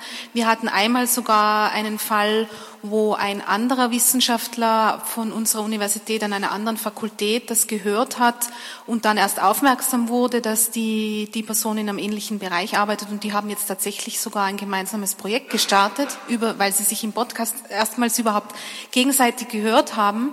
Also das ist äh, eigentlich relativ breit anwendbar, weil, weil man, glaube ich, diese persönliche Ebene hat, die eben nicht äh, auf, eine, auf eine ganz speziell eingrenzbare Zielgruppe umlegbar ist. Ich nutze die Podcasts auch ganz gezielt äh, in der Pressearbeit, in der klassischen. Also wir haben zum Beispiel ganz gute Erfahrungen gemacht, wenn wir ähm, äh, die klassische Pressearbeit zu Paper-Publikationen machen mit Pressemitteilungen, da dann äh, als Zusatzangebot zu haben und ihr könnt noch diese Podcast-Episode mit dem Wissenschaftler oder der Wissenschaftlerin anhören, wo die mal ganz grundsätzlich überhaupt darüber redet, was sie motiviert und warum sie diesen ganzen Aufwand überhaupt betreibt. Und, und, das, und das ist sozusagen jetzt einmal ein ganz konkretes Ergebnis aus dem, worüber wir uns da ganz äh, locker unterhalten haben, dass das äh, sehr gut ähm, aufgenommen wird, würde ich sagen, insgesamt. Und dann gibt es einfach viele neugierige Menschen da draußen, die sowas äh, sehr gern konsumieren. Und zwar in unserem Fall, egal welches Thema es ist. Nachdem die Universität Innsbruck eine Volluniversität ist, äh, muss ich auch das gesamte Spektrum unserer insgesamt 16 Fakultäten abdecken. Das heißt, ich habe von äh, Quantenphysik über irgendwelche Bakterien bis hin zu philosophischen Fragen alles drinnen. Und äh, viele Hörerinnen und Hörer, was ich so als äh, persönliches Feedback bekomme, ähm, die hören einfach immer zu, weil sie es gerne mögen, wie die Gespräche geführt sind. Einfach weil man da einen Menschen kennenlernen kann, den man vorher noch nicht kannte. Und im Optimalfall noch was äh, lernen kann dazu. Also ich setze das in allen möglichen Bereichen ein. Kurze, kurze Nachhaken. Ähm, weil du sagst, du verweist dann auf frühere Gespräche. Aber ein konkretes, äh, du weißt, es wird jetzt hier wird ein Paper erscheinen, großes, da, da wird viel drumherum passieren. Äh, daraufhin einen Podcast planen machst du aber nicht. Nein, dafür haben wir andere Formate. Mhm. Also da mache ich konkret, wir haben ja auch eine Radioschiene. Äh, oder in dem Fall sind wir in, in diesem konkreten Fall jetzt auf Videos umgestiegen. Äh, wir, haben, wir machen jetzt äh, immer wieder Videos zu Publikationen, wo, die, äh, wo wir sagen, so und wir möchten jetzt bitte von Ihnen drei Statements, um was es denn da eigentlich geht, von Ihnen in Ihren Worten zusammengefasst, als Video oder auch als Audio. Nach Pressekonferenzen schicken wir zum Beispiel immer die Audiomitschnitte der Personen auf dem, auf dem Podium mit den Presseaussendungen mit. Ich wollte auch noch ergänzen, es ist ja ähm, nicht unbedingt, es kann ja auch ein Medium der Entschleunigung sein. Also der Aktualitätsdruck ist aus meiner Sicht teilweise gar nicht so groß, wenn es vielleicht dann um Fachbereiche geht, die man mal vorstellt, Professuren, was sind die Schwerpunkte beispielsweise, so haben wir uns das angelegt. Und noch als Ergänzung zu der Skalierbarkeit oder Ansprechgruppen, die man so hat.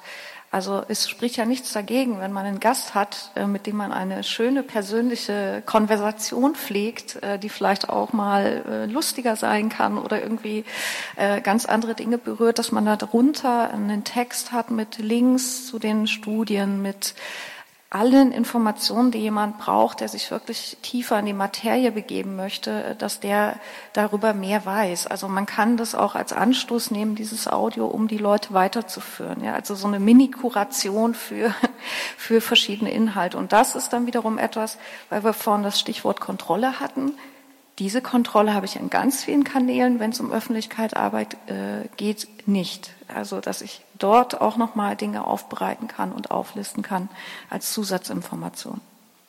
Ich weiß, das Mikrofon ist schon im Publikum, aber ich möchte schon mal anmelden, wenn die Frage gleich gestellt und wir danach beantwortet, dann hätte ich gerne eine Frage an Sie als Publikum. Ja, Nicola Wessinghage ist mein Name. Ich habe eine Anmerkung. Ähm, ich habe mit mehreren Pressestellen, also wissenschaftlichen und auch nicht wissenschaftlichen, gesprochen über das Thema Podcast, würde die auch gerne immer wieder empfehlen und denen raten, das zu machen. Aber ich bemerke noch ganz viel Vorbehalte oder eben was Melanie Bartos auch sagte, man macht vielleicht eher einen Film als, weil alle sagen, ja, Film müssen wir unbedingt machen und Podcast, ach, das hört ja eh keiner. Und ähm, ich habe mir selber als Strategie überlegt, zu sagen, ähm, wir können ja mal mit einer kleinen abgeschlossenen Serie anfangen, weil ich glaube, dass dieses, äh, ich bin dann jede Woche online oder muss dann immer einen Podcast produzieren, viele vielleicht auch erstmal abschreckt. Und ich habe von der Böll Stiftung zum Beispiel gab es was zu Chatbots in der Wahlkommunikation, was einfach auch schon so angetreten ist, quasi ähm, eine abgeschlossene Serie zu sein, um dann die Leute erstmal dahin zu bringen und zu sagen, was ist das überhaupt für ein Format, was hat das für Vorteile, weil man das eben, glaube ich, auch erleben muss, äh, um es dann zu sehen. Und eine zweite Frage noch an euch. Also ich bei einigen Podcasts, die ich höre, sehe ich, dass ein ganz großer Aufwand inzwischen auch in die Community-Kommunikation ähm, geht, weil unheimlich viel kommentiert wird. Also es sieht mir fast so aus, als würde das mehr Aufwand bedeuten, als den Podcast zu produzieren, wenn es eine richtig gute Community ist. Und habt ihr da, könnt ihr da noch mal was zu sagen? Vielleicht zuerst zum ersten Aspekt. Ähm, also ich bin ja auch immer wieder mit solchen äh, Fragen und dieses, wer hört das alles eigentlich, äh, konfrontiert. Also da äh, stelle ich mir jetzt auch äh, Ende 2017 endgültig hin und sage, es, äh, es gibt Zahlen, äh, die da herumschwirren und wenn man schaut, welche Player da mittlerweile mit aufs Spielfeld gekommen sind, kann man nicht mehr davon reden, dass da keiner zuhört. Ganz im Gegenteil, das stimmt einfach nicht mehr. Ähm, man, man muss halt immer so ein bisschen überlegen, was für Maßstäbe man da anlegt. Und ich weiß, dass Bewegtbild da ganz großer Konkurrent ist. Ich sage dann aber auch immer, ich persönlich sehe es zum Beispiel überhaupt nicht als Konkurrent. Man muss sich einfach nur bewusst sein, was will ich, also was ist denn mein Ansatz? Und das, was ich gerne jetzt zum Beispiel bei Zeit für Wissenschaft rüberbringen möchte, kann ich in einem Video nicht rüberbringen. Und da ist, glaube ich, die, die, das, äh, weil es, glaube ich, noch nicht so wirklich in der Form gefallen ist. Äh, Podcasts sind, ähm, da holt man die, die Menschen auch in ganz anderen Situationen ab, weil sie nebenher gehört werden, weil sie bei all den Dingen gehört werden können, wo die Hände beschäftigt sind, aber der Kopf nicht. Und jeder Mensch hat im Alltag mit solchen Situationen zu tun. Jeder fährt Bahn, jeder fährt Auto, jeder macht die, äh, die Küche sauber oder putzt das Bad. Es kann mir keiner erklären, dass es solche Situationen nicht gibt. Und, und, und da kann man das hören. Und, und ich glaube, was ich da noch ganz kurz anmerken wollen würde, weil es eingangs auch schon gefallen wurde, dass das die Frage, ob das Medium vielleicht nächstes Jahr schon wieder vorbei ist, äh, kann ich auch nicht prognostizieren, glaube ich aber nicht. Und zwar aus dem ganz einfachen Grund, weil sich das Hörerinnenverhalten ändert gerade. Und das merken ja auch ganz viele Radiostationen mittlerweile. Die, ähm, wir waren zum Beispiel die, die größte Konferenz zu Podcasting im deutschsprachigen Raum, fand dieses und letztes Jahr auf Einladung des Bayerischen Rundfunks in München statt. Also da, da merkt man schon, da gibt es langsam durchaus ähm, Interesse wechselseitiges. Und äh, ich glaube nicht, dass das in, in dem Sinne wieder abflauen wird, ohne dass ich da jetzt irgendwelche Prognostikation, äh, Pro, äh, Progno Prognosen abgeben wollen würde. Aber dieses zeitsouveräne Hören und das Hören von Audioangeboten in einer anderen Logik als äh, im, im linearen Radio, also das ist ganz objektiv betrachtet, glaube ich, etwas, was sich im Moment ganz stark ändert. Und gerade letzte Woche hat äh, die BBC angekündigt, dass auch sie jetzt mit einem sogenannten Podcasting-Haus eigens nur als Podcast produzierte äh, Formate beginnen werden, weil sie auch immer nur diesen sekundären Ausspielweg hatten, aber jetzt sehen, das funktioniert so nicht mehr. Die Hörerinnen und Hörer wollen was anderes und wir machen jetzt eigene Podcast-Produktionen. Also ich glaube, es gibt mittlerweile viele Argumente, die man da in die Hand nehmen kann. Es war ja, genau, es wurde nochmal nach der Kommentierung gefragt. Ähm, diese Kommentierung bei Podcasts ist hochdivers. Also es gibt Podcasts, die haben eine sehr aktive und auch hörbare und lesbare Community. Die kenne ich jetzt hauptsächlich bei Podcasts, die sehr politisch sind. Also bei Lage der Nation, bei Netzpolitik.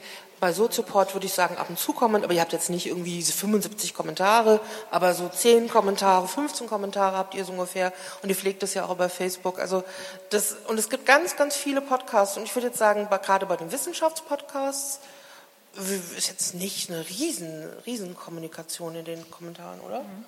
Aber ich meine, äh, nochmal auf die Keynote von äh, vorhin zurückzukommen, da ging es ja, glaube ich, auch stark um die Qualität des Feedbacks, die man dort bekommen ne? und äh, nicht um Quantität. Und das ist ja eigentlich dann äh, Nische oder nicht. Ja, wie entwickelt sich dieses Medium weiter? Aber die Qualität dieses Mediums war, glaube ich, auch immer, dass es eine Bindung ermöglicht, äh, auch eine ganz kleine Hörerschaft, die ähm, die extrem nah sein kann. Ne? Also die, die extrem nah sein kann. Und da ist dann vielleicht auch der drei, sind die drei, vier E-Mails, die man bekommt mit Nachfragen ähm, von hohem Wert. Ja, also es, ich sage mal grundsätzlich mit Feedback ist es ja so, die 90-9-1-Regel, ja, also 90 Prozent, die hören da nur zu. Dann ist es auch noch schwer, wenn man gerade die Hände am Fahrradlenker hat, noch zu kommentieren. Äh, das ist nochmal so ein generelles Problem, glaube ich, mit Audioformaten oder mit dem Hören. Ähm, das ist aber toll, weil man hört halt dann genau zu und schreibt dann später vielleicht nochmal was. Also es äh, muss nicht ausarten, glaube ich, aber ich würde das unterstützen, dass es um bei meinungsstarken Themen natürlich nochmal eine andere, ähm, nochmal einen anderen Anlass gibt, gibt auch zu Diskussionen und diskussionswürdige Sachen passieren. Aber ich könnte mir fast vorstellen, dass es auch wirklich noch mal von den Themen einer Folge abhängen kann. Ne? Also ich habe auch schon gehört, dass Podcasterinnen und Podcaster da mal eine Episode hatten mit bestimmten Gästen, die vielleicht auch noch mal eine große Community mitbringen und dann hat man vielleicht mal für ein paar Episoden auch einfach mehr mehr Feedback. Und das, äh, ich finde es wenig äh, klar kalkulierbar, ehrlich gesagt auch. Was wir aber schon erleben, ist, dass die Qualität der Kommentare für Online-Medien erstaunlich hoch ist. Also die Art und Weise, also ich glaube gerade, wenn in einem Format besonders eloquent und gut äh, sich unterhalten wird, färbt es gerade bei Podcasts auf die Art und Weise der Kommentation aus. Also gerade wo wir doch momentan sehr viele Kommentare im Internet erleben, die nicht so viel Lust darauf machen, dass man da mit kommentieren möchte. Das möchte man gar nicht lesen. Und das ist schon sehr anders. Also das, das, da denkt man so, auch da, da die, bei uns Podcastern und Podcasterinnen ist es schon einfach sehr schön. Ich würde aber tatsächlich jetzt nochmal, wie viel Zeit haben wir denn eigentlich insgesamt noch? Zehn, zehn Minuten. Zehn Minuten, genau. Hm, wir hatten vorhin mal kurz, oder Nele hatte vorhin ganz schlau gefragt, wer von Ihnen denn Podcasts hört, also Rundfunk hört und Podcasts hört. Und ich würde gerne noch mal ähm, gerne ein, zwei, drei Leute von Ihnen fragen, die Podcasts hören, die nicht vom Radio und Rundfunk sind, sondern von Wissenschaftsinstitutionen, von privaten Podcastern. Wären Sie vielleicht immer so freundlich und würden da noch mal die Hand heben? Und zwar, wenn Sie das wirklich gerne hören. Also schon, dass Sie sagen würden, ich höre das schon ab und zu, nicht nur einmal im Jahr. Entschuldigung, ich komme da selber. Die Gatekeeperin in dem Fall. Wo war das? Da, da, da, da. So, ich würde mal denken, dass Sie quasi Ihr bestes eigenes Publikum sind. Sie interessieren sich für Wissenschaft. Ähm, was hören Sie denn? Ich höre äh, zum Beispiel den Soziopod, äh, außerdem Staatsbürgerkunde und äh, Alternativlos, wenn es das nochmal wieder gibt. Ähm, solche Geschichten. Also es sind schon so wissenschaftslastige Podcasts und ähm, wir reden die ganze Zeit vom Senden und von Zuhörern und Zuhörerinnen. Reden wir doch mal vom Hören. Warum hören Sie das?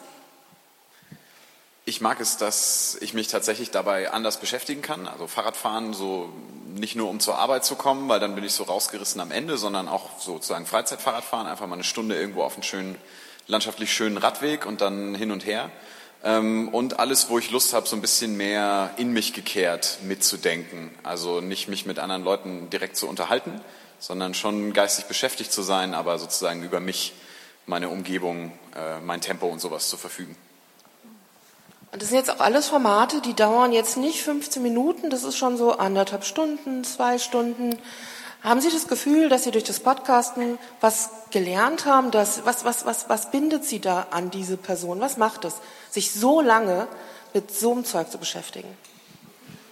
Ich finde, dass viel hängen bleibt und das ist auch gerade, weil man äh, in Anführungsstrichen nur den akustischen Sinn äh, bespielt bekommt beim Podcast, sich die verschiedenen Erinnerungen so ein bisschen verbinden. Ich kann mich bei manchen Themen zum Beispiel sehr gut daran erinnern, wo ich war und was ich getan habe, als ich das gehört habe. Und wenn ich dann drüber nachdenke, so, ah Mensch, da war der Podcast über diese oder jene philosophische Idee und da bin ich gerade durch die Sonne Fahrrad gefahren oder umgekehrt, es war nachts, ja, es war dunkel, es hat geregnet und ich habe mich damit beschäftigt. Ähm, das ist nochmal eine andere Art Lernen und das ist, finde ich, sehr, mm, sehr berührend. Also wenn, wenn das Thema stimmt und die Podcasten stimmen, dann ähm, ist man da sehr stark. Es ist eine sehr intensive Erfahrung. Ich will das nur mal so klarstellen. Wir kennen uns nicht. Ich weiß nicht, wer Sie sind. Aber wenn ich jetzt einen Hörenden hätte casten wollen, dann wäre das hier mein Prototyp gewesen. Weil das ist schon die Erfahrung, die wir ganz oft auch, wenn wir mal mit Hörern und Hörerinnen reden, bekommen, so ein Feedback, dass man sich erinnert, wo man das gehört hat. Gibt es hier jemanden, der Podcasts hört und der vielleicht mal eine andere Erfahrung, eine andere Perspektive hat, einfach jemand hier aus der Seite beispielsweise? Da ist doch jemand. Jemand, der Podcast hört, will doch darüber erzählen. Danke. Ja, ich bin ähm, noch gar nicht lange begeisterte Podcast-Hörerin ähm, durch Zeitsprung und Bredo-Podcast und Nele Heise tatsächlich dazu geworden. Und ich finde, was ich ganz toll finde, ist tatsächlich, dass man sich dabei bewegen kann. Also auch was mein Vorredner schon gesagt hat, weil wir den ganzen Tag sitzen, lesen, gucken und ähm, Podcast ist das Einzige, wo ich mich bewegen kann und dabei was hören kann. Und ich glaube auch, dass ich das viel, viel besser dadurch, dass ich mich dabei bewege, behalte. Also es gibt ja auch so Theorien dadurch, dass man sich beim Lernen bewegen soll. Und ähm, deshalb finde ich, also für mich, ich versuche auch immer alle zu überzeugen, aber ich finde das noch sehr schwierig. Also auch in meinem Privaten gar nicht welche zu machen, sondern auch zu hören. Ähm, ich gelte schon als die Verrückte, die das jedem aufschwatzen will, aber ich glaube, es ist, äh, man muss es tatsächlich eben erleben. Ähm, das heißt, wenn Sie sich bewegen, Sie fahren Fahrrad oder joggen, ich gehe spazieren. Es gibt auch einen ganz tollen Podcast, der heißt Durch die Gegend. Und den höre ich wirklich nur, wenn ich spazieren gehe, weil man dann quasi mit den beiden Leuten, die sich unterhalten, ähm, also es sind immer so Interviews mit mehr oder weniger bekannten, also meistens sehr bekannten Leuten und ähm, ja, Sport machen. Also nur beim Schwimmen geht es leider noch nicht. Also wir haben eben auch schon gehört, dieses ähm, sich bewegen können ist ganz, ganz wichtig. Und Sie hatten noch irgendwas gesagt, was ich schon gerade vergessen hatte, was, äh, was, das, was das bewirkt. Ja, dass man das besser behält. Ähm, wir hatten auch eben schon zwei Tipps. Predocast durch die Gegend. Wir haben den Soziopod Staatsbürgerkunde und äh, ähm, alternativlos Zeitsprung. Gibt es noch was? Äh, vielleicht als allerletztes ein Tipp von jemand. Die Lila Podcast, da geht es um Feminismus. Frauen unterhalten sich dazu, haben Gäste. Noch ein Tipp von Ihnen vielleicht so zum Schluss, bevor ich das Mikrofon wieder nach oben gebe, wo die Podcasten und der Moderator doch Lass warten. Dich nicht aufhalten. Würden Sie uns mal ganz kurz was erzählen, äh, was, wie das funktioniert? Ähm, das sind Interviews mit äh, Wissenschaftlerinnen und Wissenschaftlern beim Forschergeist. Ähm, ich glaube von ähm, da Tim Pritlove und äh, von Stiftung Wissenschaft, Stifterverband, Stifterverband ja. äh, War eben im Intro gesponsert, organisiert. Genau. Ähm, weil das äh, ist auch alles schon angesprochen worden, weil das einen äh, sehr individuellen Einblick in die Forscherkarrieren vielleicht nicht, sondern in, einfach in, die, ähm, in den Forschungsalltag derjenigen gibt, die da interviewt werden. Also subjektiv im positiven Sinne. Ähm, genau, man erfährt einiges äh, über ähm, wissenschaftliches Arbeiten selber, äh, Motivation der Leute und dergleichen. Also wir haben eben schon drei Dinge gehört. Man kann sich die Orte erinnern, wo man Podcast gehört hat und verbindet die emotional mit dem Gehörten. Man kann sich beim Podcasten, so wie jetzt mit dem Mikrofon, bewegen, auch beim Hören. Und irgendwie ist es auch total interessant, was über diese Menschen, was Biografisches zu hören, weil man sich vielleicht diese Wissenschaft ganz anders erschließen kann. Und das sind jetzt mal Faktoren, die von Hörern und Hörern wichtig sind. Ist es, ist es nicht am Ende so, dass, ähm, wenn wir alle von steigendem Misstrauen in Wissenschaft äh, reden, dass das eigentlich eine wunderbare Methode ist, um wieder ein bisschen Vertrauen aufzubauen, weil du kommst mit keinem anderen Medium den Leuten so nah wie mit der Stimme, finde ich. Mhm. Weil in der Stimme hörst du sofort raus, ob, ähm, ob der mir jetzt irgendwas erzählen will oder ob er tatsächlich authentisch ist. Das finde ich sehr reizvoll an dem, an dem Medium. Und ähm, ja, dass man mit sowas vielleicht auch verlorenes Vertrauen zurück äh, erobern kann. Naja, es bietet halt am Ende, ich meine, wir als Hörerin, wir geben das Vertrauen ja auch schon, ne? indem wir zum Beispiel, wie ich, äh, die Stimmen zu uns ins Bett einladen, zum Einschlafen. Aber ich würde sagen, es schafft einen Raum, den es nirgendwo sonst gibt.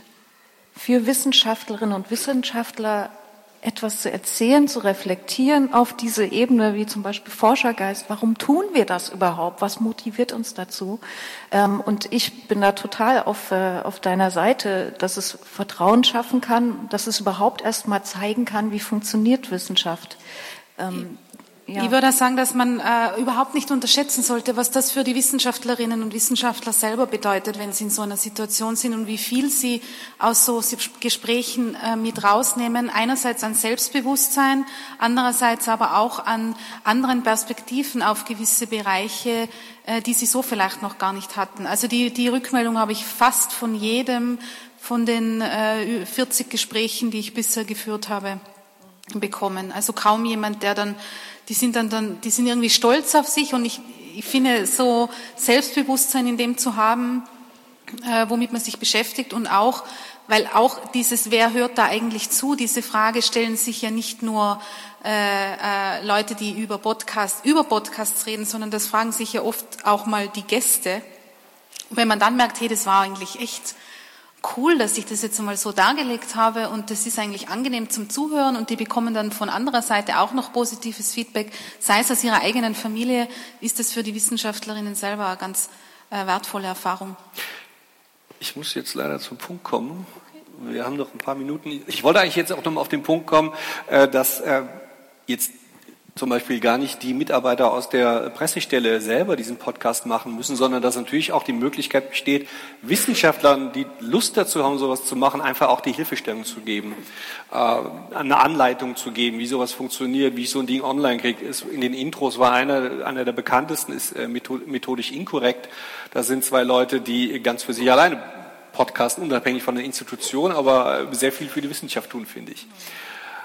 Darf ich da gerade ergänzen? Bitte. Wir haben da, ich habe da an der Uni Innsbruck auch sehr viele Ambitionen in diese Richtung und haben jetzt auch, äh, habe das jetzt auch ähm, begleitet bei einem Wissenschaftler, der gesagt hat, für ihn, ein Politikwissenschaftler, für ihn wäre das eigentlich das optimale Format, dass er zu, äh, zu übrigens aktuellen Themen kommentieren kann in, in einer Ausführlichkeit und äh, wie er es sonst eben nirgends kann oder das zum Beispiel auch, wenn er dann wieder irgendwo falsch zitiert wird oder in ein falsches Licht gerückt wird, der beschäftigt sich mit Nordkorea, man kann sich das vielleicht gut vorstellen, ähm, dass er da sagen kann, und da habe ich das aber so und so mal dargelegt, worum es mir geht. Und das habe ich ganz intensiv von Anfang an mit allen technischen Fragen, mit inhaltlicher Konzeption begleitet, weil ich das, ähm, also diese Hilfestellung einfach gern gebe und die Podcast-Batinnen machen es sowieso ständig.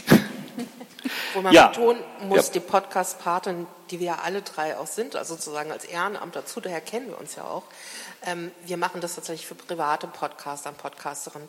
Also wenn Sie als Wissenschaftsinstitution denken, oh super, die drei kaufen wir uns, da müssen Sie das schon irgendwie anders. Also da müssen, Sie können uns mal fragen, wen Sie fragen sollen. Aber wir so auf, als auf der Ehrenamtbasis machen das wirklich für, wenn jetzt ein Forscher wäre, der sagt, ich möchte gerne über mein Fachgebiet, der, der darf sich gerne oder die darf sich gerne bei uns melden. Da freuen wir uns drüber. Ansonsten, es gibt im Netz auch sehr viele Seiten, in denen so Grundbegriffe erklärt werden, in denen Techniken erklärt werden. Man braucht eigentlich nur ähm, Einführung in Podcasts eingeben oder so. Ein sehr ähm, umfangreiches Forum ist das Sendegate, da kann man sich mal ähm, umschauen. Wenn Sie dann noch Fragen haben, wir sind alle noch hier heute und ähm, teilweise auch morgen. Also wer Interesse hat, Sie können einfach auf uns zukommen. Vielleicht darf ich noch eine Ja. kurze Ergänzung, weil ich gerade Twitter gelesen habe. Äh, Ich bin ja da immer sehr ambitioniert, gleich darauf zu reagieren. Was ich vorgesagt habe zu den EDA-Kosten, äh, habe ich so gemeint, äh, dass für uns jetzt, dass ich nicht Rechnungen stelle für die Erstellung von Podcast-Episoden, sondern dass das wir sozusagen die Konstellation haben, dass das im Rahmen meiner Tätigkeit im Büro für Öffentlichkeitsarbeit passiert. Äh, natürlich habe ich dann an anderen Stellen Arbeitsleistung abziehen müssen, sozusagen, um sie dort zu haben. Aber die Situation ist so ein bisschen eine andere, als wie wenn man äh, Auftragsarbeiten hat, wobei auch die im Vergleich zu Videos, selbst wenn man Podcasts in Auftrag gibt, äh, im Vergleich zu Videoproduktionen mit Sicherheit geringer sind. Das ist nur so eine Anmerkung auf Twitter, die ich noch aufgreifen wollte. Vielen Dank dafür. Ähm, das waren Nele Heise, Tine Nowak, Melanie Bartos. Mein Name war Markus Anhäuser. Und äh, wir danken der Helmholtz-Gemeinschaft, dass ihr das hier überhaupt ermöglicht habt, dass es endlich mal ein Panel gegeben hat zu dem Medium. Wenn Sie Fragen haben, kommen Sie nach vorne oder auch im Laufe des Nachmittags. Vielen Dank dafür.